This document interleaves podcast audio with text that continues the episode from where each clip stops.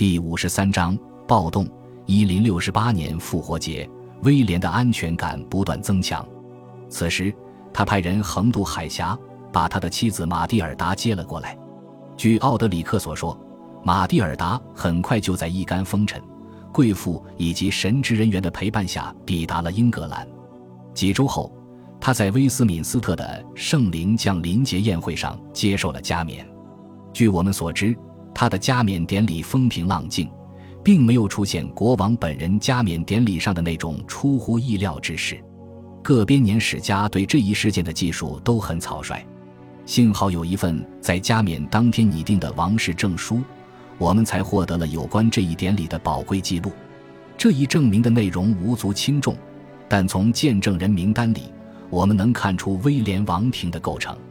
在国王本人和新任的王后旁边，站着两位英格兰大主教。一位是奥尔德雷德，而另一位是斯蒂甘德，其他主教则紧跟其后。其中，诺曼人的数量和英格兰人的数量大体持平。例如，埃克塞特的利奥弗里克和巴约的奥多排在同一列里。在说到世俗贵族的时候，我们也能看到类似的均衡状况。与蒙哥马利的罗歇和威廉·菲茨、奥斯本并肩而战的是埃德温和莫卡。重要的是，这份证书是用英语和拉丁语两种语言拟定的。简言之，就像征服者一直以来所期盼的那样，盎格鲁人与诺曼人的妥协局面似乎已经形成了。然而，在这一统一表象的背后，一场更大的危局正在形成。朝野上下，英格兰人群情激愤，其主要原因在于自1066年以来对土地的再分配。假设夺走黑斯廷斯一战的死者的财产，那他们的儿子、兄弟、叔伯、生侄乃至堂表亲戚怎么办？这些人活了下来，但因为土地在分配，他们所有生存的希望都将随之化为泡影。很容易想象，击杀前去斗争可能纯粹是为了复仇，但他的大部分支持者可能是为了夺回他们所失去的遗产。他的孙子们甚至也可能和他的支持者怀有同样的愿望，而且很显然，被夺走财产的不只是者及其继承人。所有曾在黑斯廷斯之战中反对征服者的人都被没收了财产，包括那些活下来的人。近来，从埃克塞特逃走的人也遭遇了同样的命运。更有甚者。越来越多的英格兰人因为不能上缴威廉加冕后不久所设立的两份捐税而被没收了土地。所有的编年史家都提到，土地继承权被剥夺是令英格兰人感到悲愤的主要原因。例如，尽管盎格鲁撒克逊编年史一本有关诺曼征服后几年的记载都十分简短，但他仅用一句话就概括了威廉从诺曼底回到英格兰六个月内的情况。在回到英格兰之后，他便将每个人的土地都分发了出去。在描述稍后发生的事件时，奥德里克将英格兰人仇视诺曼人的原因归结于亲人和同胞的被害和祖产的丧失。针对这一观点，普瓦捷的威廉笨拙地进行了反驳，而这一反驳恰恰证实了其他人对他主公的批评。他说道：“只要是用不公正的手段从英格兰人那里所获得的东西。”都不会落入法兰西人的手中。奥德里克·维塔利斯认为这一表述实在荒谬可笑，因而特意将其删去了。即便是那些被威廉用权力安抚的英格兰人，也变得极度不满。埃德温和莫卡可能对被国王胁迫前往诺曼底一事耿耿于怀，但更令他们愤慨的是，他们在英格兰的权力正不断受到侵蚀。以莫卡为例。拜国王封赏哥斯帕特里克所赐，他一直无法控制其伯爵领的北部。但即便是在约克郡，年轻的伯爵所能行使的权力也极其之小。一则后世的当地史料告知我们，当兄弟二人在斯坦福桥战败后，哈罗德便将这一地区的管理权给了林肯郡郡长梅尔斯韦恩。在接下来的两年里，此人很可能仍然在那里掌权。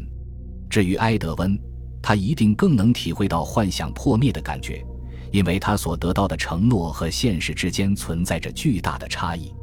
据奥德里克说，在同埃德温讲和时，威廉同意赋予他比他的弟弟更大的权利，授予他英格兰近十三的土地，并承诺将女儿嫁给他。但威廉并未兑现半句诺言。埃德温在麦西亚的实际权力不但没有扩大，反倒被削弱了。例如，国王在赫里福德和史鲁斯伯里设立了新的伯爵领。从而在英格兰和威尔士的边界上建立了一个缓冲地带。落入威廉·菲茨奥斯本之手的赫里福德可能还包括伍斯特地区，而这一地区此前是由埃德温管辖的。与之不同的是，作为麦西亚的一部分，在被分给蒙哥马利的罗谢的时候，什罗普郡就失去了其英格兰领主的统治。国王的目的很明显。他要在英格兰西部各郡和威尔士王国中间建起一条封锁线，但这样一来，国王就和英格兰境内最大的伯爵之间产生了隔阂。至于威廉将女儿嫁给埃德温一事，也不了了之了。奥德里克说，威廉听取了他嫉妒而贪婪的诺曼下属的那些不诚实的建议，他拒绝让这位贵族青年迎娶这个年轻的女孩，尽管他非常渴望得到它。并已经等了他很久了。于是，奥德里克写道：“埃德温和莫卡奋起反抗，许多人也随之反抗。鉴于威廉对英格兰人的不公以及他所施行的暴政，一场普遍而强烈的抗议爆发了。所有人都在为恢复自由而战，共同反抗诺曼人的铮铮誓言则将他们紧密地团结起来。”奥德里克只提到了其中的几个人，例如。昔日支持野蛮的埃德里克的威尔士国王布莱斯金特，这次则挺身支持麦西亚兄弟二人。但是，在阅读了其他的历史资料之后，我们便可以拼出一张很长的、令人印象深刻的反抗者的名单。例如，莫卡在诺森伯里亚是否有实权，其实并无大碍，因为英格兰北部的实际统治者们都参与了这一次的反叛。可以看到。约克郡的实际统治者梅尔斯维恩也将他的命运赌在了反叛者们的身上，就连新任伯爵戈斯帕特里克也参与了进来。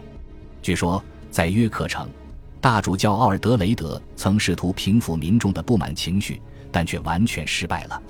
相反，达勒姆主教却似乎站在了叛乱者的一方。然而，名单中最醒目的当属埃德加王子的名字。由于他是前信者爱德华的亲属，征服者将他视为最亲密的朋友之一，并赐予他大量的土地作为补偿。即便如此，埃德加还是参与了叛乱，给了谋反者一个合法的理由。奥德里克说：“无论在丛林、沼泽还是在城镇中，英格兰人都已经准备好保护自己了。”盎格鲁撒克逊编年史写道：“国王被告知。”北方民众已经聚在了一起，如果他来的话，他们就要发动针对他的抗争。威廉马不停蹄地赶来了。奥德里克紧接着解释，国王是如何做出回应的。他向北进军，并在行进的同时筑起新的城堡。在读了他的记载之后，人们可能会认为接下来的战斗是一场纯粹的防御战。他告诉我们。国王驱马前往王国的各个边远地区，构筑战略基地，以抵御敌人的进攻。然而，我们有理由推测，像之前一样，诺曼人的战争机器一旦开动，必然会带来毁灭的痕迹。在盎格鲁撒克逊编年史有关这一年的记述当中，我们可以看到，威廉准许士兵在他们所到之处抢劫。要了解这场暴行的规模。我们也可以观察叛军投降的速度。当威廉在沃里克建好了第一座城堡时，埃德温和莫卡两个名义上的叛军首领就投降了。随着诺丁汉的沦陷以及另一座堡垒的建立，约克民众就陷入了极度的恐慌，并迅速交上了人质和城门的钥匙。威廉在不久后便到达这座城市，并建起了第三座城堡。这个时候。剩下的诺森伯里亚叛军也投降了，一些人来到国王的身边，并试图得到他的宽恕。达勒姆主教就是其中的一个例子。另外一些叛乱者则试图向北部逃亡，并最终来到苏格兰避难。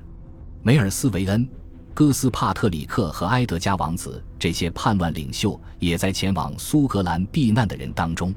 据奥德里克说，马尔科姆国王从一开始就支持叛乱，还一直想要派遣援军。但是，按照奥德里克的说法，在看到叛乱以如此快的速度失败之后，他决定要和平而不要战争。当威廉的使者传令要他投降时，苏格兰国王便派遣使者代表他向威廉宣誓效忠。在那之后，威廉心满意足地撤离约克，他留下了一大批守军以驻守那里的新城堡。随着威廉率军南归，更多的新城堡在林肯、亨廷登和剑桥建立了起来。正当威廉在北方作战时，哈罗德国王的儿子们则决定继续完成他们入侵英格兰的计划。当年年初，这一计划被威廉对埃克塞特的先发攻击打乱了。这三个年轻人都认为是时候发动第二次攻击了。他们在萨默塞特郡登陆，并开始在埃文河河口地区进行掠夺活动。在攻占布里斯托尔的行动失败之后，他们带着尽可能多的战利品回到了自己的船上。并开始沿着萨默塞特海岸继续向南侵袭，但在此处，他们卷入了一场与当地军队的战争当中，双方都死伤惨重。根据伍斯特的约翰所述，戈德温家族的子嗣们都最终赢得了胜利。之后，他们又来了一次，并继续推进到德文郡和康沃尔。在那之后，三个戈德温家族的子嗣带着战利品回到了爱尔兰。如果说，这次出兵原本是为了在英格兰重振戈德温家族的话，那么它就是一次惨淡的失败。感谢您的收听，喜欢别忘了订阅加关注，主页有更多精彩内容。